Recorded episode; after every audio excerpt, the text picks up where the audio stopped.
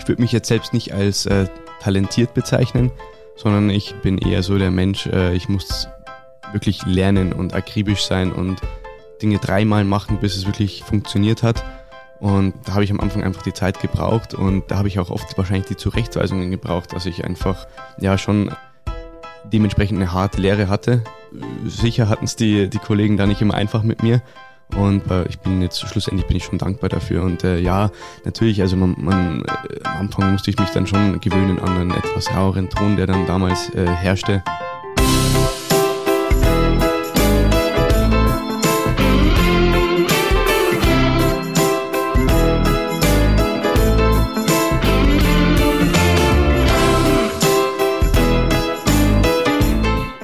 Herzlich willkommen bei The Flying Schlemmer, der Podcast-Talk mit Spitzenköchen von und mit Christian Rückert. Hallo und herzlich willkommen zu The Flying Schlemmer. Mein Name ist Christian Rückert und ich bin heute zu Gast in Regensburg in einem sehr historischen Haus. Urkundlich erstens erwähnt als der Rote Hahn 1577, seit drei Generationen im Familienbesitz und ich begrüße heute Maximilian Schmidt, eines der großen Talente in unserer Republik und seine Frau Laura. Herzlich willkommen. Schön, dass ihr heute mit mir das Gespräch führt. Ja, äh, hi, freut uns. Schön, hi, dass, du, schön da dass du da bist. Ja, freut mich auch. Ich habe es gerade schon erzählt, ich war einmal bei euch vor verschlossener Tür gestanden, weil die Öffnungszeiten nicht gestimmt haben. Heute habe ich es reingeschafft. Max, du hast seit 2022 einen Michelin-Stern. Ähm, 21. 21. Ja darfst mich gern korrigieren. Du hast acht Gustopfannen mittlerweile und acht äh, plus. Acht plus und drei Hauben. Ja. Dabei war es am Anfang gar nicht dein Plan, Koch zu werden. Wie kam es eigentlich dann trotzdem dazu? Ich glaube, das ist so auch hauptsächlich meinem Vater geschuldet. Ich habe damals ein Praktikum gemacht. Ich glaube, das war in der achten Klasse auch. Also ein Pflichtpraktikum von der Schule. Und äh, ja, hab, haben meine Eltern so mich halt so hingetrimmt, ja, willst nicht so in die Küche mal reinschnuppern, das anschauen. Ich so, ja, ich kenn's doch, ich habe zu Hause immer mitgearbeitet, also ja, äh, weiß nicht wieso jetzt. Und ja, dann haben wir ein bisschen hin und her gequatscht und dann äh, habe ich tatsächlich ein Praktikum beim Anton Schmaus gemacht, im historischen Eck damals. Und das hat mir ganz gut gefallen. Natürlich war das dann schnell wieder vergessen, weil es war so eine Woche. Und als ich dann meinen Abschluss gemacht habe an der Schule, dann kam halt wieder die Frage auf, schon ja, ein Vierteljahr vorher, ja, was willst du machen? Willst nicht die Lehre zum Koch machen und so weiter. Und ich so, ja, hm, mein Dad halt so, ja, das hat doch gefallen damals und mach das doch, dann hast du zumindest eine Ausbildung und so. Und ich halt dann, ja klar, okay, dann, dann mache ich das halt. Habe aber damals noch nicht wirklich viel mit Sternegastronomie und gehobener Küche am Hut gehabt, ehrlich gesagt. Also ich komme ja aus der gutbürgerlichen äh, Küche von meinen Eltern und war es halt gewohnt, im Wirtshaus aufzuwachsen. Äh, natürlich war Geschmack und äh, Qualität immer ganz oben und äh, Hauptsache es schmeckt, das war immer das Wichtigste. Und deswegen ist da schon so eine kleine ja, Grundliebe zur Gastronomie da gewesen ich wollte schlussendlich das halt nie machen, äh, weil man halt damals mit 14, 15, 16, als man dann heim mithilft, auch mal bis, bis abends um 10 arbeiten muss. Ja, und dann die ganzen Kollegen halt im Sommer draußen in der Stadt rumgeistern und äh, ja, Bierchen trinken, dann ist es natürlich eher uncool. Und deswegen war am Anfang das, ja, nicht oberste Priorität, Koch zu werden. Also schon ein bisschen eine Parallelwelt, sag jetzt mal so als, als Koch. Ja, schon. Also man, ja, man fängt einfach einen anderen Lifestyle an dann. Man ist äh, später draußen, man hat dann später Feierabend, dann geht man noch auf ein Bierchen später, dann schläft man länger. Ja, also es wird alles ein bisschen anders. Jetzt äh, hast du gerade schon gesagt gehabt, äh, als Kind die gut bürgerliche Küche, das war das, was den Roten Hahn äh, davor so ein bisschen ausgezeichnet hat.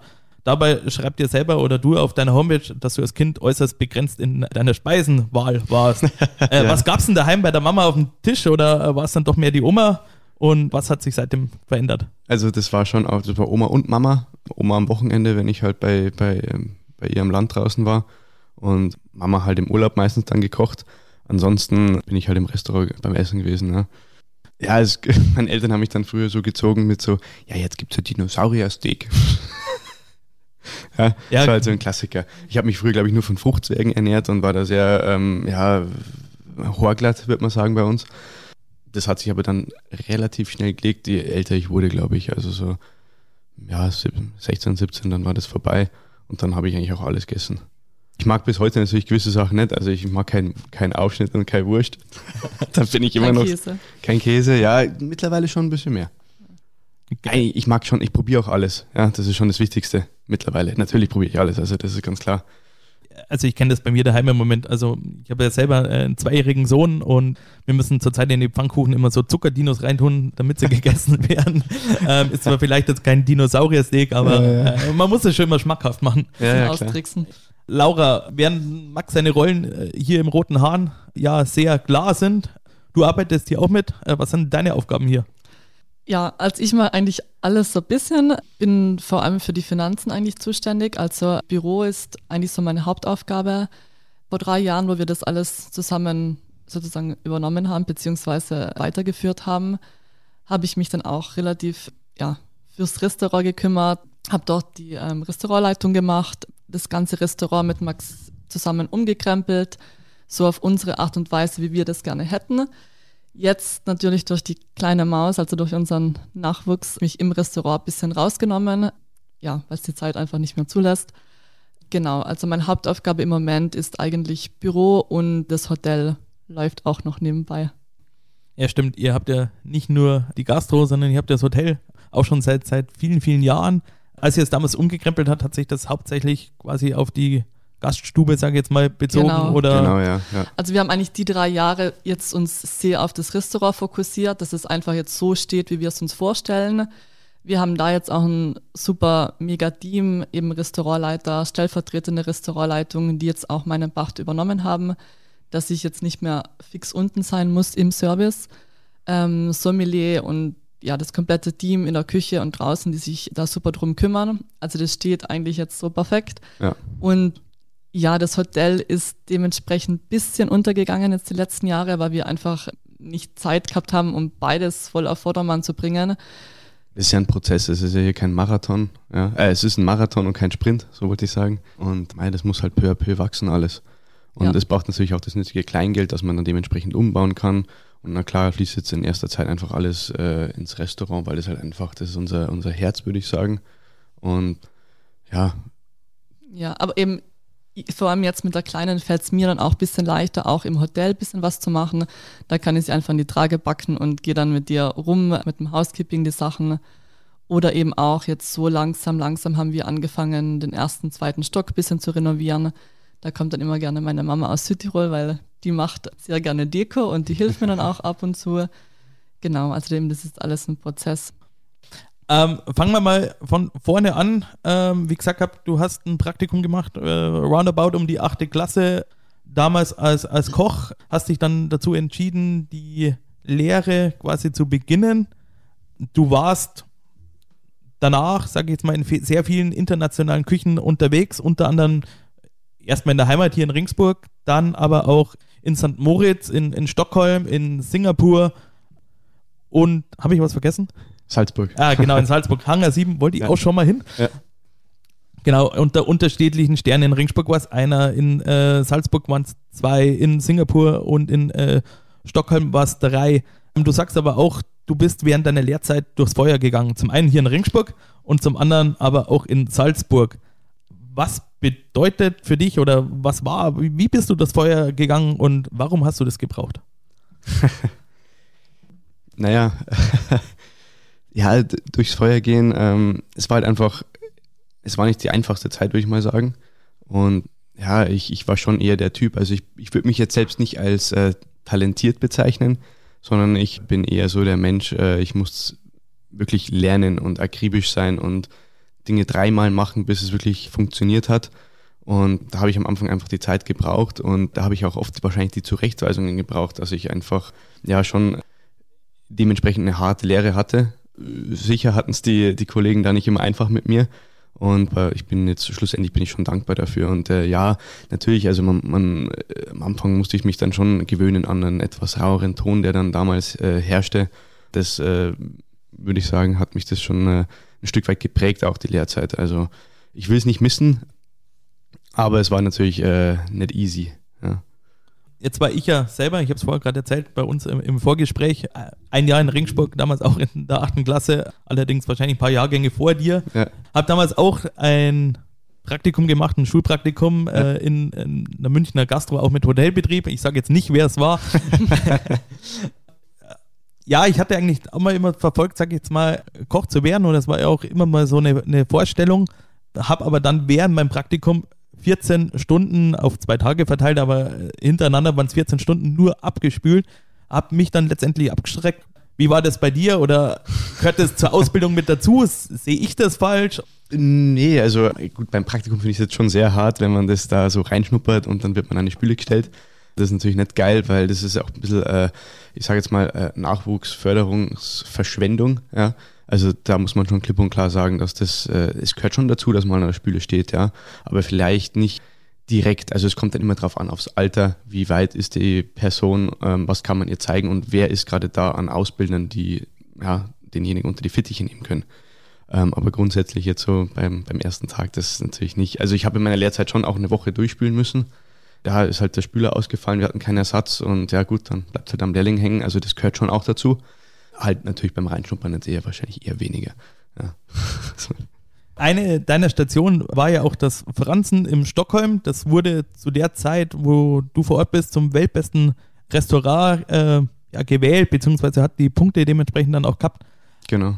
Ähm, wie muss man sich das vorstellen? Geht man da hin, sagt, hallo, ich bin der Max, ich möchte jetzt mal drei Monate mitarbeiten, aber es, also so kann es dann wahrscheinlich nicht laufen. Ja, es war eigentlich ähnlich. Also ja, ich habe ich hab eine E-Mail geschrieben an den, an den Headchef damals, äh, an den Charlie, der ist auch noch heute da und äh, mich halt kurz vorgestellt und wie es ausschaut, ob ich halt Stage machen kann. Und dann kam das relativ zügig eine Antwort und ja klar, kein Problem, in welchem Zeitraum halt. Und dann habe ich ihm halt gesagt, ja, ich, ich kann halt leider nur einen Monat. Und dann hat er gemeint, ja, kein Problem. Also normalerweise nehmen wir halt nur welche mit drei Monaten mindestens. Anscheinend haben sie halt damals noch einen gebraucht. Und dann war das eigentlich relativ schnell klar und dann bin ich halt hin. Und hast damals das Ziel verfolgt, alles äh, wie ein Schwamm aufzusaugen äh, an, in dem Monat, was du äh, an Wissen mitkriegen kannst. Genau, also ich würde schon behaupten, auch wenn es nur eine kurze Zeit war, das war schon eines der, der prägendsten und, und lehrreichsten Momente in der Küche. Vielleicht auch, weil ich mit der Grundeinstellung hingegangen bin, okay, Alter, du hast nur das Monat, ähm, reiß dich zusammen und äh, nimm so viel mit, was geht. Deswegen, ja, hatte ich eine ganz andere Attitude wahrscheinlich äh, zu dem Zeitpunkt und ich konnte mich halt voll auf das äh, konzentrieren. Es gab verschiedene Schichten in dem Laden. Ähm, ich hatte den ganzen Monat eigentlich die, die Frühschicht und um sechs in der Früh anfangen bis äh, abends um fünf ging die meistens. Und ich habe halt dann mit, dem, mit den Chefs da gesprochen, ja, dass ich halt gern äh, auch die Abendschicht machen würde und ob ich da halt auch da sein kann. Und dann sie meinten so, ja, klar, ähm, du bist halt eingeschickt für die, für die Frühschicht, kannst schon gern auch noch länger machen, wenn du es wenn du's packst. Und äh, dann habe ich gesagt, ja, kein Problem und äh, habe dann quasi wirklich das Monat eigentlich durchgearbeitet, von 6 Uhr morgens bis nachts um 12 oder 1. Und war aber für mich in dem Moment kein Problem, ich wusste, ja, ist nur ein Monat, das hält man schon mal aus und konnte halt da wirklich extrem viel mitnehmen. Bin auch gut angekommen als Typ da in dem Laden. Zwischendurch hatten wir dann danach unsere Weltreise, auf die wir wahrscheinlich nachher nochmal eingehen.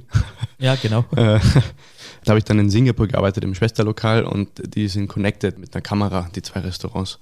Und ja, da kannte ich halt schon welche auch in Singapur.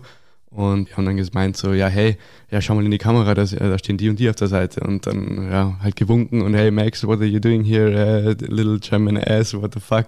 und so weiter. Und äh, fanden es halt lustig. Und durch äh, die Aktion äh, kam dann eigentlich auch ein fixes Jobangebot, wo ich kurz davor war, das auch anzunehmen. Hat sich dann aber nicht mehr so ergeben aufgrund Situation äh, Corona, Lockdown, elterlicher Betrieb, genau. Äh, war aber sehr spannend. Äh, wie, wie, muss man sich das vorstellen? Hängt da Kamera in der Küche und in, genau. in Stockholm und in Singapur und Richtig. ein riesen Bildschirm, 65 Zoll und dann. Nee, nee, einfach so ein kleiner Flachbildschirm halt, der da an der Wand klebt und da sehen die, man sieht jeweils die Hauptküche. Also man sieht den Service der, der anderen Mannschaft.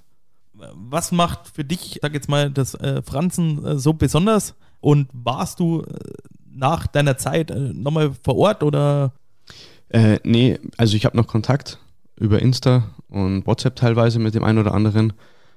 Ja, keine Ahnung, da habe ich das erste Mal in einer Drei-Sterne-Küche gearbeitet und gesehen, wow, also so perfekt kann man auch in einem familiären Umfeld arbeiten, weil es waren alles wie, also es war alles ein richtiges Team, wie Kumpels und äh, da gab es nicht, der eine macht mehr oder weniger als der andere, sondern da hat einfach jeder gemacht und nicht so, hey, also sobald man irgendwas vorbeigegangen ist, man hat einfach alles gesehen oder gelernt, so einfach einfach zu machen, ohne viel drumherum zu reden. Dann es wurde kein Geheimnis gemacht aus manchen Sachen, wenn man nachgefragt hat, wie das und das funktioniert, dann wurde das einfach alles beigebracht, alles einem gelehrt, egal wie kurz man da war. Und das war schon toll. als, als, als junger Typ da reinzugehen in so einen Laden, dann nur Englisch sprechen, dann äh, ja, 25-köpfiges Team, auch am Gast mitservieren. Das habe ich dann da auch so mitgenommen, wie wir es jetzt hier bei uns im Restaurant machen, dass die Köche auch rausgehen und servieren. Das ist eigentlich ziemlich cool. Und ja, einfach der ganze Vibe, dann äh, Musik im Restaurant, Musik während dem Service, immer Musik, immer eine Untermalung von dem Ganzen. Dann die Inszenierung, wie, ein, wie in einem Theaterstück, in dem ganzen Prozess quasi, wenn der Gast kommt und bis er geht. Ähm, also das ist schon richtig toll gewesen und das hat mich komplett fasziniert.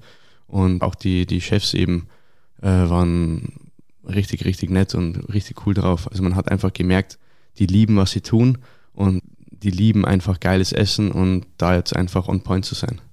Laura, jetzt habt ihr euch davor ja schon kennengelernt. Genau. Ähm, ja. Wie habt ihr euch eigentlich damals kennengelernt? Also wir haben uns in der Schweiz kennengelernt, in St. Moritz. Eigentlich ganz klassisch beim Ausgehen. Wobei, wir haben uns das erste Mal gesehen auf einem Gourmet-Festival. Ja, stimmt. Von dem her, die Kulinarik verbindet uns dann auch ein bisschen. Durchaus, ja. ja. Ich habe in St. Moritz gearbeitet auch, eigentlich nicht in der Gastro. Ich war in der Immobilienbranche bei einer kleinen Luxus-Immobilienagentur und haben uns da kennengelernt, waren zusammen in der Schweiz dann und ich habe den Max dann eigentlich überall mit hin begleitet. Wir waren in Salzburg danach, hatten dann eine kleine Fernbeziehung, äh, weil ich wieder in der Schweiz war und er dann wieder in Regensburg hier, um seinen Meister zu machen und zu Hause auch ein bisschen mitzuarbeiten. Haben aber dann auch gleich gemerkt, nee, Fernbeziehung ist nichts für uns und wir funktionieren und harmonieren einfach besser, wenn wir zusammen sind. Und dann haben wir eigentlich unsere Reise gestartet. Also das heißt, du warst oder ihr wart eigentlich überall zusammen. Also warst du dann auch in Stockholm und in Singapur dabei? Äh, nee, oder? Stockholm war ich nicht dabei. Das war eigentlich so das Einzigste. Singapur war ich dabei und in Salzburg auch. Okay, in Singapur hast du da auch vormittags Abendschichten gehabt oder dann doch nur eine und dann die restliche Zeit wahrscheinlich Singapur anschauen, Zeit mit der Frau zu verbringen? Das war ja eigentlich auch ganz spontan, das mit Singapur. Genau, ja. Also wir sind gerade von Malaysia runtergefahren mit dem Nachtbus und sind in Singapur angekommen und währendher habe ich halt dem Sen und dem Odette geschrieben, jeweils den Sous-Chefs, die ich kannte, da habe ich es dann ausschaut, bin jetzt, bin jetzt in Singapur, kann ich vorbeikommen, kann ich mal reinschnuppern und dann war das bei beiden eigentlich kein Problem und war dann äh, ja einfach jeweils, glaube im, im Sen. Du hattest eigentlich den ganzen Tag dann Schicht. Ja, ich, also auf der Arbeit war ich dann die ganze, die ganze Genau. Zeit und du hast dich dann ja, Ich habe mir ein bisschen allein Stadt- beschäftigt Ja. für, die, für ja, zwei, drei Wochen. Ihr wart insgesamt circa äh, neun Monate auf Reisen, größtenteils in Asien und, in Australien. Was war der Hintergrund? Was hat euch bewegt zu sagen, äh, wir nutzen das jetzt nochmal und gehen mal weg von der Heimat? Also das war eben gerade in der Zeit, ich war nochmal in der Schweiz, es war diese Fernbeziehungszeit, Maximilian war hier in Regensburg und eigentlich war das immer schon unser Plan, bisschen so die Welt zu erkunden, rumzureisen mit dem Rucksack, also einfach ohne groß Koffer und irgendwas zu planen, sondern einfach frei in den Flieger zu steigen und Let's sich go. überraschen zu lassen, let's go. Und es hat sich von dem her eigentlich ganz gut ergeben. Ich habe dann in der Schweiz gekündigt, wollte eh dann aufhören dort, weil ähm, unser Plan dann irgendwann war, in Regensburg uns hier sässig zu machen.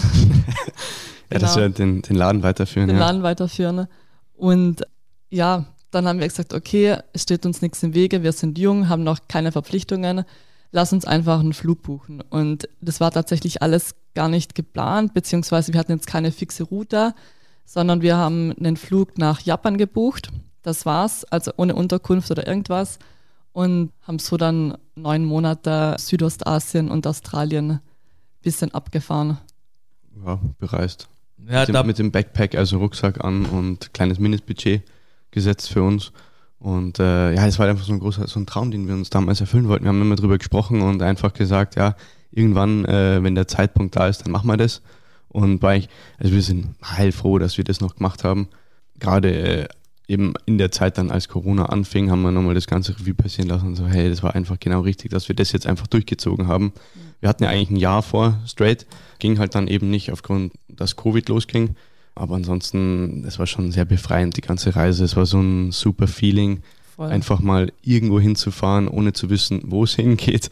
Und so, ja, fangen wir mit Japan an, weil der Flug ist gerade das günstigste. So, das war so echt das, das, das, das, das, der Hauptgrund Ja. zu Anfang. Und dann natürlich, also gut, Japan habe ich ein bisschen gepusht. Aber ja, nein, äh, im Großen und Ganzen, das war einfach perfekt. Dabei habt ihr sicherlich jetzt auch spezielle Erlebnisse gehabt. Ihr wurdet, sag jetzt mal, auch von fremden Familien eingeladen, daheim mitzuessen. Wie, wie muss Ja. man sich das vorstellen? Äh, wird man auf der Straße angequatscht oder wie, wie kam es dazu?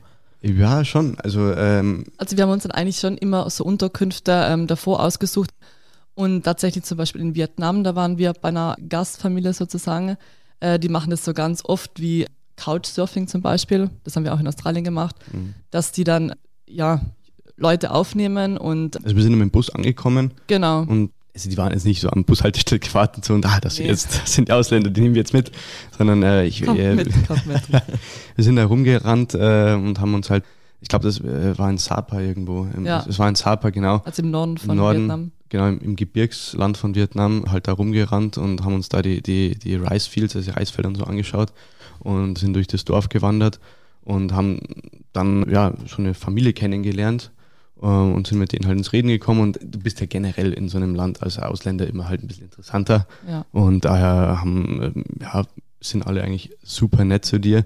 Dann kommst du halt ins Reden und dann so, und ja, und äh, do you want to stay with us? And uh, we can cook together? Or uh, ah, dann kommt natürlich auch, was machst du und so weiter. Und da, I'm a chef und ah, cool, nice, what are you cooking, what's your favorite food? Und Essen verbindet dann immer schon, also das merkt man auch im Ausland und ja, dann wird man eingeladen und man sagt natürlich nie nein und äh, dann kriegt man einfach das geilste Essen überhaupt, Voll. weil die dann sich, also die geben sich dann voll Mühe, dann macht man da mit und dann wird äh, teilweise können sie auch nicht so gut Englisch, aber das ist völlig egal und dann kann man auch mal über die Schulter gucken, was die da so machen und lernt wieder komplett neue Sachen, die teilweise verrückt ausschauen, aber schlussendlich richtig gut sind. Ja, In Deutschland ist das ja eigentlich undenkbar. Ja leider, also eigentlich doof oder schade. Genau, also ich wollte gerade fragen, würdest du es dir mehr wünschen, sag jetzt mal, zu sagen, okay, ich schau, schau mal mit, bei dir mit in die Küche oder da schlummert bestimmt ja auch noch äh, sehr viel Potenzial. Ja, ja, sicher. Also äh, grundsätzlich ist das eine super Einstellung. Ich glaube, ähm, ja, da sind wir jetzt halt, ah, da, du, du merkst einfach, dass Südostasien, das sind halt schon noch Länder, die einfach ein bisschen entspannter sind. Und ähm, Die ganze Mentalität, also die Ja. sind einfach wirklich tiefenentspannt. Und ich glaube, deshalb, die nehmen uns da gerne auf und lernen auch gerne neue Kulturen kennen und haben uns dann auch eben gefragt oder mit Max dann mal zusammen was gekocht und sich dann wieder von ihm was abgeschaut. Ich glaube, die sind da einfach generell auch ein bisschen ja, offener und entspannter. Welche, welche Einflüsse von, von, von deinen Reisen oder von, von der Zeit, sag jetzt mal in Asien und in Austral äh, Australien, äh, welche Einflüsse haben sich äh, bei dir da jetzt oder finden sich jetzt bei dir wieder in der Küche wieder? Mm, Also ich habe sicher überall was mitgenommen. Australien jetzt eher weniger wahrscheinlich, aber Asien, also asiatische Geschmacksprofile und so weiter, das ist, ist ziemlich, ziemlich interessant und wirklich ein maßgeblicher Begleiter. Also japanische Grundtechniken oder Grundbrühen wie Dashis oder äh, koreanisches Kimchi äh, oder ja generell äh, Fischreife, Fleischreife, das habe ich da schon alles ähm, mitgenommen. Oder auch, ja, jetzt wenn wir in Vietnam bleiben mit der Pho, ja, habe ich auch schon so eine ähnliche Suppe hier gekocht im Menü. Die natürlich ein bisschen abgewandelt und andere Sachen als Einlage, aber so vom, vom Grundsätzlichen her, ja, würde ich sagen, überall, überall was mitgenommen. Jetzt lernt man ja auf der Reise nochmal ganz viele andere Kulturen kennen, äh, sicherlich auch nochmal ganz andere Werte. Äh, wie hat es euch persönlich geprägt? Also für uns war es halt ein richtiges Zusammenschweißen. Ja, als uns hat es ähm, ja, als Menschen, Beziehung, Partnerschaft, Freundschaft, Freundschaft, als alles. Also wir sind wie eins geworden eigentlich. Ja. 24-7 aufeinander, acht Monate am Stück. Ja. Ja, dann, dann musst du schon, klarkommen miteinander. Und so generell sagen wir auch jetzt zum Beispiel im Nachhinein, ja, ebenso diese ganzen Kulturen, die Menschen, da alles aufzusaugen und neue Menschen kennenzulernen. Das war halt schon prägend und man denkt sich oft, okay, man könnte ein bisschen entspannter sein, weil die Zeit waren wir halt einfach so im Kopf total frei, ohne Verpflichtungen und ohne irgendwelche Verantwortungen. Und das hat uns schon sehr geprägt, also auch ab und zu an Tagen, wo wir gestresst sind und einfach viel um die Ohren ist, sagen wir dann auch, okay, wir denken zurück an unsere Reise oder schauen uns dann irgendwie wieder Fotos an oder Filme und kommen dann so auch wieder ein bisschen runter und das entspannt uns dann auch wieder ein bisschen. Jetzt ist euch äh, ja auf der Reise auch, ich sag jetzt mal was Kurioses passiert. Ich sage jetzt nur äh, Stichwort Kambodscha. Ja. ja.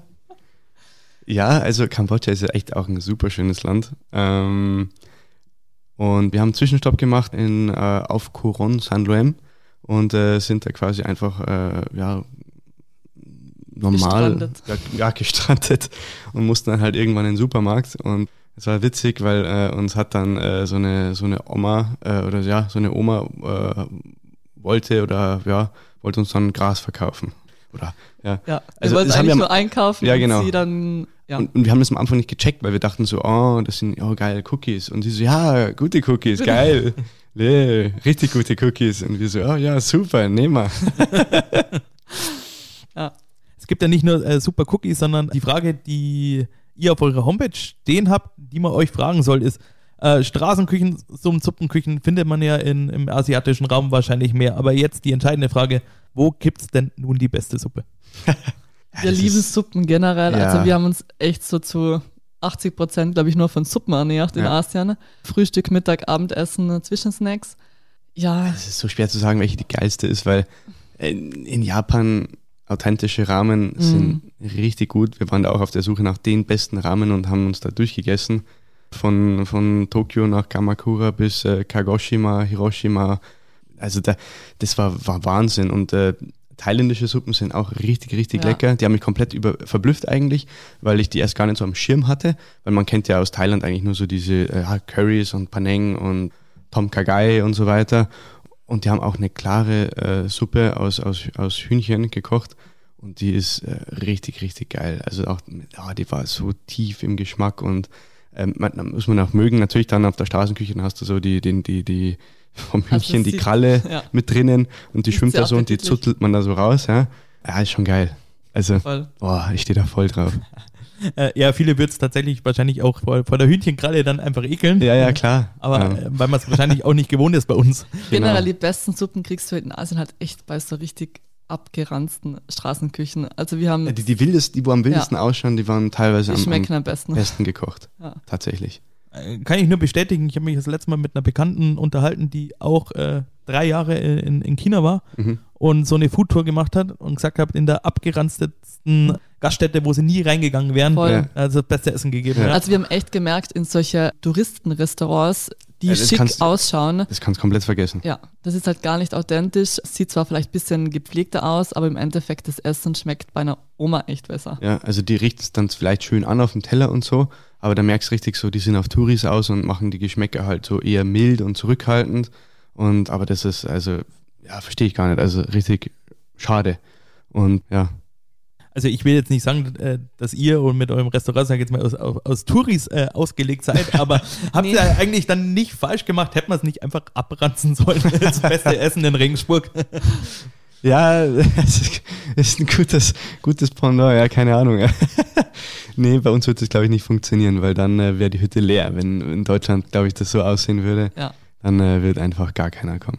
Ich, das das ist immer wieder bei der Attitude oder bei den, generell bei dem, ja, warum uns die Menschen eingeladen haben. Also das ist schon so stressfreier, anders, äh, keine Vorkehrungen. Ähm, natürlich gibt es da auch die Kehrseiten, ja, brauchen wir nicht drüber reden. Also dass da das dann vielleicht äh, gesundheitlich und so weiter und hygienisch nicht so äh, 1A ist, das ist ja völlig logisch. Ich meine, ja, wenn die Suppe kocht, dann kocht sie, dann passt auch. Von dem her kann ja nicht viel passieren.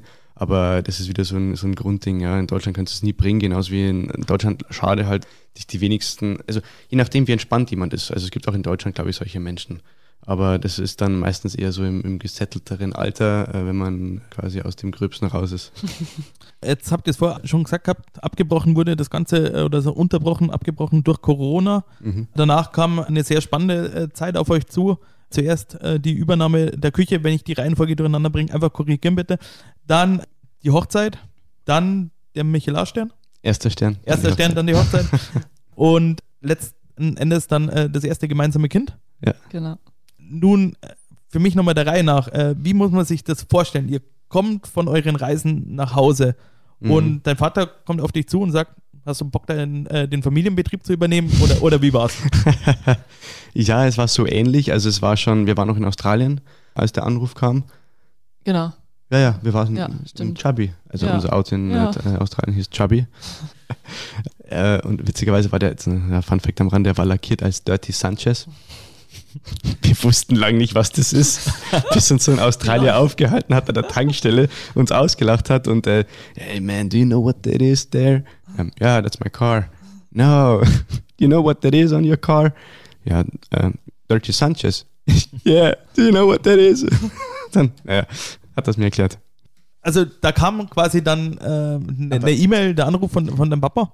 Ach so, ja, sind wir, sind wir wieder von der einen zur anderen Geschichte. Genau. Äh, genau, wir wollten eigentlich auf, auf die Übernahme hinaus. Genau, ähm, wir saßen, ich glaube, das war um Weihnachten rum oder, oder nach, ja, nee, es war um Weihnachten rum, mhm. im, im Camper und äh, wir haben ja immer hin und wieder dann mal mit den Eltern gefacetimed oder äh, rumtelefoniert und ja, nee, Schmarrn, als wir in Australien im Camper waren, war erst quasi Franzen auch an oberster Stelle, also da ist Festanstellung anzuheuern und das war eigentlich quasi fix und dann kam äh, der Anruf der Eltern, ja, wie es denn ausschaut, wann ich denn so weit bin und wann ich denn zu Hause einsteigen möchte. Und dann habe ich ihnen halt erzählt, ja, dass jetzt äh, Franzen halt nochmal äh, ich in Kontakt bin und da eigentlich ganz gerne vollzeitmäßig und länger hin würde. Aber ich habe eigentlich noch keinen Stress, weil ich, ich war erst 25 so und naja, hat jetzt noch keine Eile, oder? Und ich so, nee, nee, und ja, und wäre nur schön und mal schauen. Und dann kam es halt immer näher Richtung äh, Covid und Lockdown und dann waren wir nochmal äh, Zwischenstopp in Bangkok und sind dann nach Sri Lanka weiter. Ja. Und dann wurde Corona immer ernster. Und dann haben meine Eltern mich halt wirklich final gefragt, ja, wie es denn ausschaut, weil sie würden halt gerne, dass ich einsteige, das zu Hause mache. Und weil es ihnen halt jetzt einfach zu viel ist mit dem Ganzen und mit dem, äh, ja, was abgeht in der Welt. Und ja, dann haben wir beide das halt besprochen, was wir machen. Und wir haben, glaube ich, drei, vier Wochen hin und her überlegt, was wir, was wir machen. Ja, wir waren halt voll hin und her gerissen, weil in mein Plan war dann eigentlich nochmal zurück in die Schweiz zu gehen. Max wollte eigentlich äh, eben nach Stockholm nochmal. Und dadurch, dass wir halt schon sehr jung waren, haben wir gesagt, nee, wenn wir das übernehmen, dann wissen wir, okay, wir kommen dann von Regensburg wahrscheinlich nicht mehr weg, weil man ist halt dann fest hier, baut was auf und dann sagt man auch nicht mehr, okay, ciao, jetzt sind wir mal wieder unterwegs. Eben dadurch, dass wir eigentlich auch ein Jahr geplant hatten für die Weltreise und das war gerade so das neunte Monat, mhm. waren wir auch noch nicht so ganz bereit, das alles abzubrechen und haben dann gesagt, nee, wir wollen das eigentlich schon noch ein bisschen weitermachen. Ging aber dann eben auch nicht mehr wegen Corona. Eben das Problem ist, da war gerade Italien so der Hotspot und ich habe einen italienischen Pass weil ich immer aus Südtirol bin und durfte dann auch dementsprechend nirgends mehr einreisen. Deshalb mussten wir dann eh abbrechen und wir haben dann gesagt, okay, eben die Eltern haben gefragt, ob er nach Hause kommen kann. Ähm, mit Corona ist jetzt gerade eher das bisschen schwierig. Deshalb hat sich dann eigentlich gut ergeben. Und im Nachhinein sind wir, glaube ich, schon ganz froh, weil es eigentlich ein perfekter Zeitpunkt war, um alles umzukrempeln. Ja, ich sage immer, es war Fluch und Segen, ja. ähm, weil es war halt ein Stillstand. Man konnte alles umkrempeln, ich konnte die Küche anders einrichten, die, die Dinge verstellen, so wie ich es halt gern hätte. Habe dann die Küche neu verfugt. Wir haben mit den Lehrlingen Takeaway gekocht. Wir haben das Restaurant selber neu gestrichen, das Hotel bis in vierten Stock rauf selbst neu gestrichen. Ja, und aber genau, also wie es dann anfing, ich habe gesagt, okay, zu meinen Eltern, ich mach's oder wir machen's, aber nur unter den, den, den Bedingungen, wenn ich es wirklich selbst entscheiden kann. Also was ich auf die Karte schreibe. Also wirklich von A bis Z komplett machen. Weil ähm, für mich hatte das sonst keinen Sinn, wenn wir alle ständig reinreden, weil dann, dann, dann kommt nur ein Schmarrn raus oder man verstreitet sich oder das geht einfach nach hinten los. Und äh, natürlich erste Amtshandlung dann, äh, nachdem wir wieder aufgeklärt haben, war erstmal äh, zwei Ruhetage. Eltern natürlich super.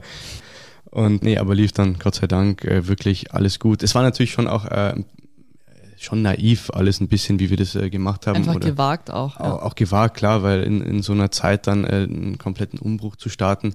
Also es war jetzt nicht so ganz extrem. Ich habe, es war schon ein sehr großer Spagat zwischen Tradition fortführen und, und neue Schiene bringen und habe halt einen extremen Spagat geschlagen und dann in der Karte logischerweise. Habe so die Classics noch draufgelassen, aber natürlich massiv reduziert alles und halt angefangen mit meinem äh, damals Fünfgang-Menü und war dann so eher, habe so gehofft, dass es funktioniert. War ja dann auch erfolgreich, äh, kam ja dann relativ äh, schnell und für euch vielleicht überraschend der, der erste Stern oder ja. Äh, war ja geplant? Ja, also ein großer Traum war es schon, muss ich ehrlich sagen. Es Dass war, es so schnell geht, war schon dann auch sehr überraschend. Das war sehr überraschend, ja. ja. Also mit dem haben wir nicht gerechnet. Ja. Also wir haben ja damals auch noch wirklich viel Gäste geschickt. Also da gab es mal 100er Service, 80 war Standard oder 70. Und das ist natürlich für so einen, ja, wenn man den Stern in Angriff nimmt, schon sehr viel.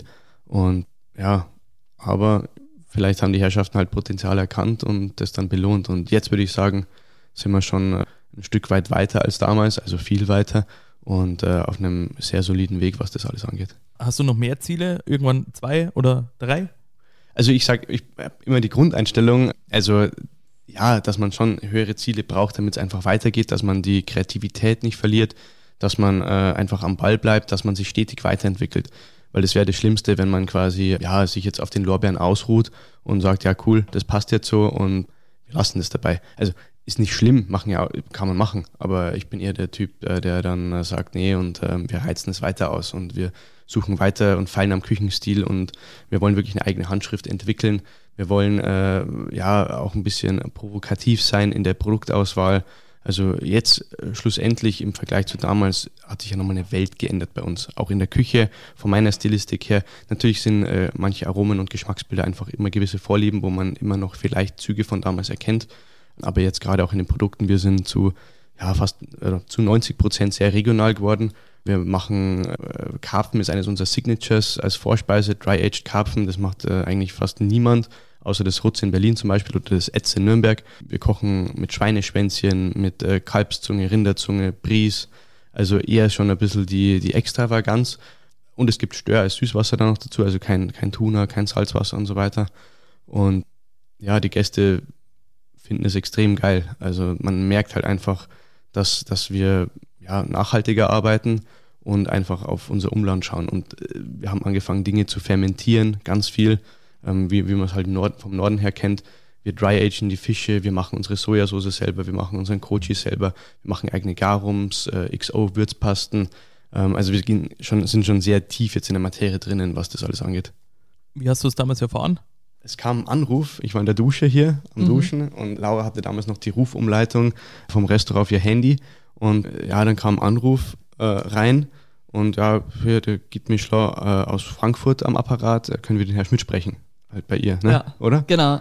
Ja. Die haben angerufen und ich war halt schon so, ich habe dann den Namen gehört und dachte mir so, oh mein Gott, mein Herz hat gebummt. Das war gerade mein Geburtstag. Stimmt, ja. Also am 3. März kam der Anruf. Ja. Zwei und Tage vor der öffentlichen Verleihung. Und ich bin dann sofort in das Bad gerannt und habe dann ihm am Telefon gesagt, ja, ich verbinde sie gleich mit, ähm, mit Herrn Schmidt. Und habe ihm das halt gleich erzählt, ja, der Mischler ruft an und ähm, aus der Dusche rausgestolpert. Ja. ja. Ja, und dann ähm, hat der Herr auf der anderen Leitung gesagt, ob ich Zeit hätte für ein kurzes Interview. Sie machen so eine kleine Gastro-Rundfrage und ja, ob ich einfach Zeit hätte um äh, Viertel nach zwölf für ein Zoom-Meeting. Ich kriege jetzt nochmal eine E-Mail und da steht ja alles drin, äh, wie ich mich vorbereiten muss und so weiter. Und ich so, ja, klar, bin dabei. Und habe es erst nicht geschnallt und dann dachte ich mir so. Wir hm, dachten uns dann schon, okay, es ist irgendwie komisch, dass sie so spontan, ja, ja, ja. ein Interview machen wollen. Und ich, ihr wusst natürlich, also in zwei Tagen kommt da raus der Guide. Also das ist ja wie so ein heiliger Tag im Jahr. Und dann haben wir schon gemunkelt, dass es vielleicht irgendwas gibt aber natürlich nicht. Natürlich war die Nervosität war dann ja unge also insgeheim riesig. Und gleichzeitig noch Geburtstag gefeiert. Ein paar Köche sind auch noch gekommen äh, zum Anstoßen kurz ja. bei uns unten im Restaurant. Und ja, dann habe ich da die E-Mail bekommen, mein Laptop aufgebaut und dann startete quasi, war ich halt bereit um zwölf schon für das Zoom-Meeting, habe mir währendher schon zwei Gläser Champagner reingezogen, weil ich so aufgeregt war. Und ja, ja, auf einmal ploppt halt dann das Fenster auf ich habe immer schon so nervös gewartet und dann äh, sitzt da der International Director vom Git mich schlau vor dir, der Gwendal Polinek und ja, macht so ein bisschen Smalltalk, wie es denn geht, er kann auch Deutsch. Ja, und dann sagt halt die magischen Worte, dass das Restaurant mit einem Stern ausgezeichnet wurde. Und dann war natürlich, ja, dann war halt, ja. dann war, gibt es auch ein Video, äh, das hat, Laura hat das gefilmt und ähm, ja, das war, war schon sehr bewegend. Video äh, findet man, glaube ich, bei dir auf dem Instagram-Account. Sieht man, äh, beziehungsweise verlinkt man dann äh, in den Show Notes. Also genau. wer sehen will, gern draufklicken und ein, einmal anschauen. Äh, Stichwort Küche. Kommen wir mal auf, äh, auf, auf deine Küche nochmal im, im Speziellen zu sprechen und, und was sie ein bisschen auszeichnet. Äh, du legst im Vergleich zu vielen anderen Restaurants sehr viel Wert auch auf Soßen. Frage zuerst, hast du ein Soßenrezept später für uns? Ja, klar. Da genau. findet man schon was. Äh, Soßenrezept findet ihr dann äh, bei uns auf den Social Media Kanälen. Da stellen wir das nochmal mit Fotos äh, hoch. Aber warum hat das für dich so eine große Bedeutung oder so große äh, Beachtung? Was macht eine gute Soße auch aus? Ja, eine gute Soße verändert einfach alles im Gericht. Also ich glaube, Soßenliebe allgemein kam eben auch auf der Reise durch die Suppen, weil das einfach, äh, ja, man kann es gut vergleichen, wenn die halt, wenn eine Soße einfach richtig schön tief ist, Power hat, äh, in der Aromatik schön ausbalanciert ist und ein bisschen Säure und Süße und Würzigkeit mitbringt, dann, dann ist das phänomenal und ähm, hebt einfach ein Gericht auf eine ganz andere Stufe. Und ja, mit einer Soße, eine Soße, ist einfach, da kannst du richtig perfekt eine, eine schöne Harmonie schaffen. Ja. Wie entwickelt man neue Soßen? Wie, wie kommt es zu den Ideen? Macht man das im Team zusammen? Stehst du daheim am Abend oder am Wochenende bei, an deinen freien Tagen daheim in der Küche und sagst, die und die Zutaten, jetzt äh, bastel ich mal rum und, und schau, was rauskommt? Oder wie, wie, muss man sich das vorstellen? Naja, also ähm, ganz viel, oder das meiste entsteht eigentlich im Kopf. Ja, also man, man malt sich da was aus oder hat verschiedenste Geschmacksprofile, die man vielleicht von, von äh, vom Vergangenen her kennt oder wie man es schon mal probiert hat. Und dann überlegt man sich einfach äh, neue Wege. Und dann steht eigentlich ganz vieles im Kopf, wie man halt was machen könnte. Also natürlich, äh, man, man schöpft aus der Grundbasis, also eine Burbler wird immer eine Burbler sein. Da kommt es natürlich auf an, wie ich die koche. Oder eine, eine Sauce Vachard kann man auch, ja, gibt verschiedenste Wege, die zu machen. Ja, und dann äh, ergeben sich ja bei uns in der Stilistik auch noch äh, eben verschiedenste Dashis. Und aktuell jetzt haben wir einen Kirschdashi mit drauf da bin ich halt, äh, fange ich halt an oder kenne halt dann ein Shiitake-Dashi von einem anderen Gericht von vorher und ja, denke mir dann, okay, den könnte man mit der Kirsche noch erweitern, dass man diese Aromatik mit reinbekommt. Dann äh, reduziert man äh, einen Kirschsaft, dann hat, ähm, nimmt man frische Kirschen, entsteint die, grillt die bei der Holzkohle, ähm, infusiert die dann mit in, den, in, den, in, den, in die eine Flüssigkeit, macht einen Kombucha aus, aus einem Kirschsaft um Tiefe oder auch das, die Fermentation mit reinzubekommen, um dann später ähm, auch den Umami-Effekt quasi äh, zu bekommen. Und so entstehen dann einfach Dinge. Also es entsteht ganz viel im Kopf und dann muss man halt probieren. Dann nimmt man alle Techniken, äh, die man quasi gelernt hat und probiert einfach und hofft, dass es dann geil ist. Ich musste selber auch erst googeln, äh, Umami, äh, was hat es damit auf sich? Was ist das? also Umami, ja, keine Ahnung, ich sage immer einfach äh, banal beschrieben, es ist einfach so ein erwärmt dir dein Herz und äh, man fühlt sich zu Tränen gerührt. Ja? Äh, das ist einfach so ein Feeling, wenn du dann was isst und das ist Umami am Start, dann äh, ist es einfach so ein richtiges Wohlfühlen, geil und es schmeckt einfach unglaublich gut. Und ja, schlussendlich ist das eigentlich eine, ein chemischer Vorgang, der da passiert. Umami entsteht, ist ganz viel in Pilzen mit drinnen, in Tomaten, äh, in, in Sojasauce, also in allen fermentierten Produkten, in, äh, ja, in, in lauter solchen Geschichten oder in äh, Würzpasten, da versucht man überall das Umami rauszukitzeln. Und ja, das ist einfach die, die fünfte Geschmacksnote, also süß, sauer, salzig und Umami. Und wenn du das halt alles vereinst, dann hast dann hast du halt einfach die perfekte Balance. Jetzt empfinde ich dich eher als, ich sag jetzt mal, recht smarten und offenen Menschen. Mhm. Du hast es vorher auch schon mal gesagt gehabt, aber es gibt ja auch, sag jetzt mal, das Klischee oder wahrscheinlich stimmt es auch, dass in der Küche oft ein rauer Ton herrscht. Kannst du auch rau sein? ähm, ja, kann ich. Einfach, ähm, ja, in der Küche ist es halt einfach so, wenn die Bestellung kommt oder wenn es losgeht und der Abendservice startet um 18.30 Uhr, dann, dann muss einfach alles on point sein. Also es muss alles parat sein, dass wir jetzt 30 Gästen oder 40 Gästen, die kommen, einen wunderschönen Abend äh, kredenzen, der einfach in Erinnerung bleibt. Also man will, wir wollen ja das Ganze wie ein Theaterstück, eine Experience machen. Es ist nicht nur Essen. Also natürlich geht es ums geile Essen. Das ist mal die oberste Priorität, dass es alles lecker ist. Aber wir wollen einfach äh, den Menschen einen schönen Abend bei uns machen. Und sobald halt äh, ja dann das Menü neu ist, dann, dann muss halt einfach das funktionieren. Und dann muss es laufen und dann hat man nicht jetzt, ah, ich mache das in einer Stunde, weil der Gast wartet und wartet. Also du, du kannst nicht jetzt wie ähm, beim Verträge unterschreiben oder bei irgendwelchen Versicherungen und so weiter jetzt sagen, ja, das mache ich nächste Woche, den Papierkram oder so oder, oder Büroarbeiten und so weiter, sondern musst einfach jetzt abliefern.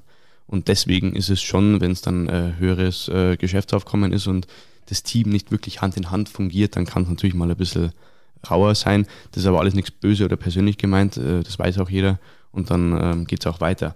Aber grundsätzlich würde ich mal sagen, jetzt in meiner Küche oder in unserer Küche unten sind wir schon sehr familiär. Also wir sind alle ähnlich gleich alt. Wir verstehen uns super. Es ist wie so eine zweite Familie eigentlich im, im, im Betrieb. Und es herrscht eigentlich äußerst selten ein rauer Ton. Also es ist alles eigentlich, es läuft so geschmeidig Hand in Hand.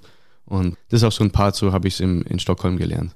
Ja, also da war auch Perfektion, drei Sterne Vollgas aber alles war einfach reibungslos und jeder hat dem einen halt einfach geholfen und so ist es bei uns auch. Und äh, natürlich äh, kommt der Bon raus, ich annonciere den und sage das an und dann geben alle im Chor ein Jawohl wieder und dann funktioniert es. Und Service ist Service und danach trinkt man Bierchen und ja, cool. Genau, also du hast es gerade ja auch schon äh, mir wieder vorweggenommen. Ähm, äh, dein Team ist quasi deine äh, zweite Familie und du hattest am Anfang ein bisschen Angst, sag jetzt mal, dass, dass deine Spinnereien nicht mitgehen werden. Äh, mhm. Wie hat sich dann letztendlich entwickelt oder wie kannst du sie überzeugen? Weil davor war ja auch kein Stern ja. äh, da. Jetzt hast du im Prinzip mit demselben Team den, den Stern gekocht. Da steckt ja auch eine gewisse Förderung und, und Forderung auch dahinter. Genau, also wir haben da am Anfang, äh, Laura und ich, äh, ganz viel äh, Team-Meetings gehalten, ganz viel Service-Schulungen gemacht. Immer wenn es was Neues gab, gab es Meetings und wir haben, sind die Gerichte komplett durchgegangen. Ich habe alles von A bis Z erklärt. Dann, ich habe so das Ding, ähm, ja, Lead by Example ist so ein, das ist, ja, schreibe ich mir halt auf die, auf die Schulter, weil ich mir nicht so schade bin, selbst mal den Besen in die Hand zu nehmen oder den Schrubber und mitzuputzen. Und ich glaube, dass das einfach schon abfärbt wenn, wenn mich da Leute sehen und so, oh, der Chef macht da mit und so. Ich glaube, das verändert auch einfach dann die Wahrnehmung und dann pushen einfach alle nochmal ein bisschen mehr, weil ich mir einfach nicht so schade bin, äh, solche Dinge zu machen und dementsprechend dann auch sage, ja Jungs, jetzt machen wir das, das, das und probieren wir das, das, das und die Leute schalten sich halt dann mit ein und äh, werden selber kreativ. Ich habe äh, ähm, ich hatte am Anfang halt Angst äh, durch, durch den damaligen Küchenchef, durch den Rainer. Der ist ja mit dem ich hier aufgewachsen, der ist seit über 20 Jahren bei uns und der hat quasi, war verantwortlich für die gutbürgerliche Küche bei uns. Und da hatte ich eigentlich Angst, weil er halt ein bisschen, ähm, ja, ähm, schon so lange da ist, dass, dass der den Weg eventuell nicht mitgeht, ja, wenn jetzt der, der Jungspund kommt und da andere Dinge äh, auf einmal macht. Aber es war genau das Gegenteil. Also der war da voll offen und äh, ist damit eingestiegen. Hat natürlich auch viel kritisiert, aber das ist ja gut. Und genau, und da haben wir uns eigentlich richtig gefunden und arbeiten Hand in Hand, was das, was das angeht. Und dazu muss man jetzt auch noch sagen, mein Sous-Chef, der Jonas, der ist jetzt auch äh, seit ja, zwei Jahren bei uns und der, der hat das quasi nicht ganz mitgemacht, den Anfang. Der kam zum ersten Stern und ähm, hat sich aber enorm entwickelt jetzt in den zwei Jahren. Bei dem habe ich es jetzt geschafft, dass er quasi postenlos in der Küche arbeitet und immer nur immer dafür da ist, quasi Gerichte neu zu kreieren mit mir zusammen. Und das hebt uns auch nochmal auf ein anderes Level seither. Ja. ja, du sagst auch, äh, du hast mittlerweile vielleicht ab und zu oder oftmals äh, viel zu viel Input äh, von, von, deinem Team. Ja. Wo sagst du, da ist eine Grenze? Mm, es gibt keine Grenze. Ich finde, Kreativität und Inputs äh, sollte man nicht bremsen. Es ist nur wichtig, dass man ja, dass man nicht halt äh, von einem Thema zum nächsten hüpft, sondern dass man halt das schleichend macht und langsam und sich Zeit nimmt dafür. Also ich glaube, Zeit nehmen ist so ein großes Geheimnis, was das angeht. Ähm, man kann nicht äh, von jetzt auf gleich die Berge versetzen, ähm, sondern man, ja, man muss sich dann wirklich Gedanken drüber machen, drüber reden und dann mal anfangen und dann halt aber richtig anfangen und das einfach peu à peu, slowly, ja, beginnen diesen Prozess. Also neuerdings haben wir über, über eine XO gesprochen, XO ist ja so eine, eine Würzpaste, ähm, eine asiatische, wo man quasi, äh, also eigentlich kommt, kommt ursprünglich eigentlich aus Japan auch, wo man Dinge quasi langsam trocknet und ähm, sie dann nach und nach äh, in verschiedensten Zeiten in, in, Kochen, in Öl kocht, also bei 110 Grad immer wieder dazu schmeißt, die getrockneten Produkte. Und dann hat man am Ende eine, eine richtig schöne ja, Würzsoße mit ganz viel Umami und Power. Und da ist so das Geheimnis, man kann es natürlich äh, die Sachen in seinen Dryer packen äh, also und trocknen über Nacht und dann macht man das am nächsten Morgen. Aber es ist ein anderes, wenn du quasi ähm, irgendwo einen Raum hast, der konstant 25 Grad, 30 Grad hält und du da quasi die, die Pilze oder was auch immer vorher anräucherst und dann da in den Raum legst und dir über Monate hinweg die Zeit nimmst, die zu trocknen und dann die Soße draus machst. Aber das entsteht quasi durch kreatives Miteinanderreden. Und das ändert einfach auch nochmal den Geschmack. Also bin ich mir ziemlich sicher. Ja. Äh, jetzt seid ihr auch beide äh, sehr bodenständig und äh, auf der Homepage vom Roten Hahn steht dazu, ähm, wer einmal in Südtirol von einer kochenden Mama Specknödel und Schlutzkrachten gekostet hat, der weiß, was ihr meint. Ähm, ersten, erste Frage, ist es deine Mama, die aus Südtirol kommt? Ja. Und zweite Frage, was hat es damit auf sich? Genau, das ist meine Mama und ja, eben wir lieben halt eben gerade dieses Bodenständige auch. Ich meine, ähm, dieses ganze Experimentieren und diese Küche, die der Max hier macht, das macht man in der Freizeit halt einfach nicht. Aber dieses bodenständige, einfach mal ein paar Knödel oder Schlutzkrapfen, das finden wir halt auch mega und ähm, das ist halt eine ja. schöne Basis, ja. Also das ist halt einfach herrlich sowas. Also das könnte ich immer essen. Ja, berührt und, das Herz. Genau. Und natürlich die experimentierfreudige Küche, also das ist Leidenschaft, Liebe, genau. äh, Herz und Seele und äh, das kann ich genauso essen. Also das ist, äh, aber, aber es kommt schon, also ja, die Kleinigkeiten müssen passen und mit den Basics fängt es an.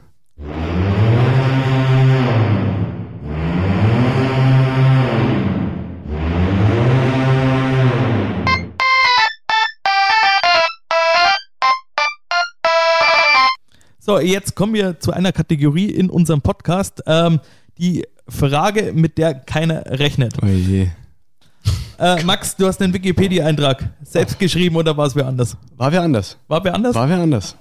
In, innerhalb der Familie oder weißt du nicht, ich wer es war? keine Ahnung. Es wäre, äh, ich habe mich schon immer daran äh, interessiert, wer diesen äh, Eintrag verfasst hat tatsächlich. Ja. Bist du selber auf einmal dra draufgestoßen oder wie hast du. Äh, Ich bin selbst plötzlich draufgestoßen. Also Ja, nach dem du Stern. warst auch ganz Ich überrascht. war überrascht, ja, nach dem Stern, da schießen halt die Medien wirre und bla bla bla. Und dann äh, habe ich mich halt das erste Mal wirklich selbst gegoogelt und ähm, dann ja, ist der Eintrag aufgeploppt und ich war so, wow, wer, wer macht denn das? Oder ja, cool. So eine, ja, genau. Ähm, er, er ist noch relativ kurz gehalten. Ja, ist sehr kurz gehalten, ja. Genau, also wer Interesse hat da draußen, äh, ihr findet noch viele Infos, äh, man kann ihn dann auch verlängern. Ja. Ähm, jetzt kommen wir aber zurück zur, zur, ähm, zum letzten Punkt, sage ich jetzt mal, oder zu den letzten Punkten äh, vom, vom heutigen Gespräch. Äh, es geht um eure Gäste letzten Endes. Ihr habt da einen ganz anderen Ansatz. Ihr sagt, zu euch kann man auch in den roten Haaren in Jogginghose kommen.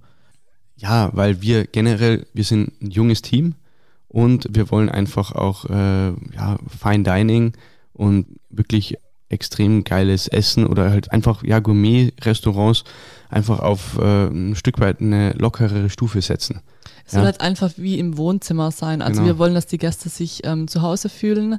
Und ich meine, viele, Keine Schwellenangst haben, Genau. ja, sich zu, zu überwinden, ah, jetzt gehen wir in ein Sterne-Restaurant und geben natürlich viel Geld aus und wir dürfen jetzt hier nur mit anzukommen, weil es ist alles perfekt und ja, es darf uns gar nichts runterfallen und so weiter und es muss still sein. Also nee, wir wollen da komplett das Gegenteil. Also die sollen sich wohlfühlen, die sollen äh, auch laut lachen dürfen. Im Hintergrund läuft eine lässige Musik. Wir sind auch super lässig am Gast. Wir Ja. wollten es eigentlich schon von immer zusammen, dass wir einfach, äh, ja, wir wollen einfach, wir wollen schon perfekt arbeiten und Perfektion zeigen, aber einfach auf eine lockere Art. Und das ist, glaube ich, auch so ein, so ein Schlüssel für uns, was uns abhebt auch von anderen, dass wir so sind und was auch das Team ausmacht, wie du vorher schon gesagt hast, die sind alle schon vom Stern da oder viele, nicht alle. Ich meine, natürlich gab, gibt es welche, die haben, die haben, haben sie einfach, ja, nee, das ist nichts für mich und gegangen und neue sind gekommen, aber das Kernteam ist noch das von vorher und äh, das macht uns, glaube ich, schon auch einfach extrem cool und locker. Und äh, so entwickelt sich einfach eine eigene Stilistik in dem ganzen Konstrukt. Hat es jemand auch schon gemacht? Äh, habt ihr wirklich schon gestern Jogginghose da gehabt? Ja, ja, ja, ja, tatsächlich. Und wir hatten auch schon mehrere Gäste da, die aufgrund dieses Satzes gekommen sind. es passiert ja ab und zu, dass die jetzt durch die Stadt laufen, weil die jetzt gerade was erledigt haben. Und dann haben wir auch ab und zu Gäste, die spontan vorbeikommen wollen, wenn wir noch einen Platz frei haben. Und dann bist du vielleicht mal nicht so schick gekleidet. Und dann ist es tatsächlich auch kein Problem, wenn du mit einer Jogginghose kommst. Genau, und die meisten, die schauen sich dann wirklich dann die Website an und finden es cool und ja, kommen Ja. dann. Oder kommen in, in, in ist ja auch gerade wieder modern mit äh, Badelatschen rumzulaufen. Und kommen auch dann so rein. Und, und wie reagieren die anderen drauf? Die anderen Gäste, Ja. das ist eigentlich komplett, ist denen egal. Ja. Okay. Ja. Also natürlich, also es- wenn jetzt einer, es kommt immer drauf an, wie er dann, wie man halt so gepflegt ist und so weiter. Aber ähm, nee, also alles völlig kein Problem. Ja, aber es, äh, es herrscht ja schon noch äh, oftmals, äh, sag jetzt mal, die Einstellung, ähm, dass man sich ein bisschen schicker macht. Also Ja. ähm, mein erstes Sterne-Restaurant-Erlebnis war damals in Brücke. Mhm. Äh, meinem 30. Geburtstag da haben wir auch überlegt, wa- was ziehen wir an und habe dann quasi eine Ja. Jeans und ein Polo angezogen und dachte, ja, wird schon passen. Aber dann auch da haben wir dann die ersten gesehen, ja, äh, T-Shirt, äh, kurze Hose und ich dachte Ja, mir so, genau. ja, okay, okay äh, Ja. herrscht eine andere Einstellung. Oder, ja, ja, äh, also das ist aber auch jetzt äh, gerade weltweit so ein kleiner Wandel. Und das kommt auch ja vom Norden. Natürlich ziehen die ge- Leute auch gern schick an, das darf man ja Das auch. ist ja auch schön. Ich meine, also das ich mache ziehe ich mich auch, auch gern gern. schick an, wenn ich gut essen gehe oder wir gut essen gehen. Genau. Ja, ich putze mich auch mal raus, weil sonst machst du es ja auch nicht. Ja. Aber grundsätzlich finde ich das ein, schönen, also ein schöner Gedanke und ein schöner Kontrast. Und man kann da auch, dass da gemischtes Publikum einfach im, im Restaurant sitzt. euer Anspruch ist es auch, einen äh, zufriedenen Gast zu haben. Wie oft kriegt ihr denn die, die, die Rückmeldung, hey, äh, damit habe ich heute nicht gerechnet, heute war alles perfekt. Also in, in, in letzter Zeit oder seit, ich würde sagen, seit einem guten Jahr passiert das immer häufiger und sind wir auch, was das alles angeht, auf einem ja, sehr, sehr soliden Weg. Also sehr beständig und die Leute sind seither eigentlich wirklich immer überrascht. Natürlich gibt es immer mal einen, der sagt dann, ja, das und das war jetzt nicht so mein Favorite. Kurzum, ums Gesamterlebnis waren sie dann alle richtig begeistert. Generell, also ja, also es kommt schon häufig vor, dass die Küche, die Küchenleistung dann sehr gelobt wird für die Kreativität und für ähm, ja, einfach Unerwartetes. Und äh, jetzt gerade neu, aktuell seit äh, zwei Monaten haben wir eine alkoholfreie Begleitung, die wir selber machen, auch komplett in der Küche, äh, in Zusammenarbeit mit unserem Sommelier. Und das wird auch sehr gelobt, dass man sich da quasi absetzt und äh, wirklich sinnhaftig über Gedanken macht, was könnte denn als Pairing alkoholfrei passen zu einer Menüfolge. Und es ist nicht nur irgendein gekaufter Saft, sondern es ist wirklich eine, ein Pairing, was durchdacht ist. Aber auch äh, da, sag jetzt mal, alkoholfreies äh, Pairing äh, gibt es ja noch nicht so oft in, Genau. in, der, Ja. in der Küche, sag ich jetzt mal. Äh, woher kam der Ansatz von euch? Hm, Der Ansatz, äh, wir haben schon öfter mit dem Gedanken geliebäugelt, hatten nur noch nicht die Manpower, dass wir es umsetzen und wollten halt weiter noch an unserer Küchenstilistik feilen, an den Gerichten feilen. Und ja, dann kam schon so der Anstoß, okay, wir sind jetzt genug Leute und äh, wir haben schon äh, Bücher, äh, diverse Bücher davor gelesen, äh, wie zum Beispiel, ähm, äh, jetzt fällt mir gerade der Name nicht ein, vom, wie das Pairing-Buch heißt, aber da geht es auch um ums Horvath zum Beispiel aus Berlin, ein Zweisterner. Ähm, und äh, die haben eigentlich angefangen, auch so in, in Deutschland mit so, einer, mit so einer alkoholfreien Begleitung zu arbeiten. Und das habe ich mir durchgelesen und ähm, ja, fand das eigentlich erstaunend. Und eigentlich, ja, wenn man es dann wirklich so banal liest und warum gibt es in einem gehobenen Restaurant für eine alkoholfreie, weil die Leute kommen teilweise von, von weiter her. Sie müssen anreisen, sie müssen eventuell dann nach dem Essen noch weiterfahren. Ähm, da kannst du halt nichts trinken. Ja, und was soll der jetzt trinken den ganzen Abend über vier Stunden hinweg nur Wasser äh, oder alkoholfreies Bier? Das ist halt dann auch nicht geil. Und ja, so haben die das quasi diese Kehrseiten gut aufgezeigt. Und warum soll es denn nicht ein geiles Pairing auch äh, für den Gast geben, der nichts trinkt? Und dann wollten wir das einfach durchziehen. Aber wir wollten es halt dann, wenn dann schon richtig machen. Also wir machen dann, wie gesagt, äh, auch Kombuchas selber. Ähm, wir machen Shrubs selber. Ähm, wir machen Fruchtgarum selber, um dem Getränken mehr Tiefe zu geben. Ähm, wir machen äh, ganz viel auf Teebasis, wo wir wirklich äh, so Oolong-Tees, Milky Oolong oder irgendwelche äh, japanischen Tees verkochen. Gyokuro-Tees zum Beispiel, also grüne Teeabwandlungen und so weiter, die wir dann infusieren mit verschiedensten Geschmäckern oder mit Tannennadeln oder mit, äh, mit äh, Kirschholz und so weiter. Also wir haben uns wirklich massiv Gedanken gemacht, damit äh, man sowas einfach auch äh, interessant gestalten kann. Max, Laura, äh, jetzt saßen wir schon lang zusammen. Ja. Äh, Zeit ist äh, verflogen. Ähm, wir sind jetzt auch schon am Ende angelangt heute. Ich möchte auf jeden Fall äh, mich recht herzlich bedanken für die Zeit. Es war sehr, sehr interessant. Verabschiede mich heute. Wir äh, hören uns dann in zwei Wochen wieder bei der nächsten Folge. In der Zwischenzeit äh, könnt ihr bei uns auf der Homepage www.flying-schlemmer.de oder auf unseren Social Media Kanälen vorbeischauen. Dann die äh, Rezeptidee für die Soße. Die Social Media Profile vom Max und von der Laura, die findet ihr dann wie immer bei uns in den Show Notes. Mir bleibt jetzt nichts weiteres zu sagen wie bis in zwei Wochen. Äh, ciao, Servus und macht's es gut.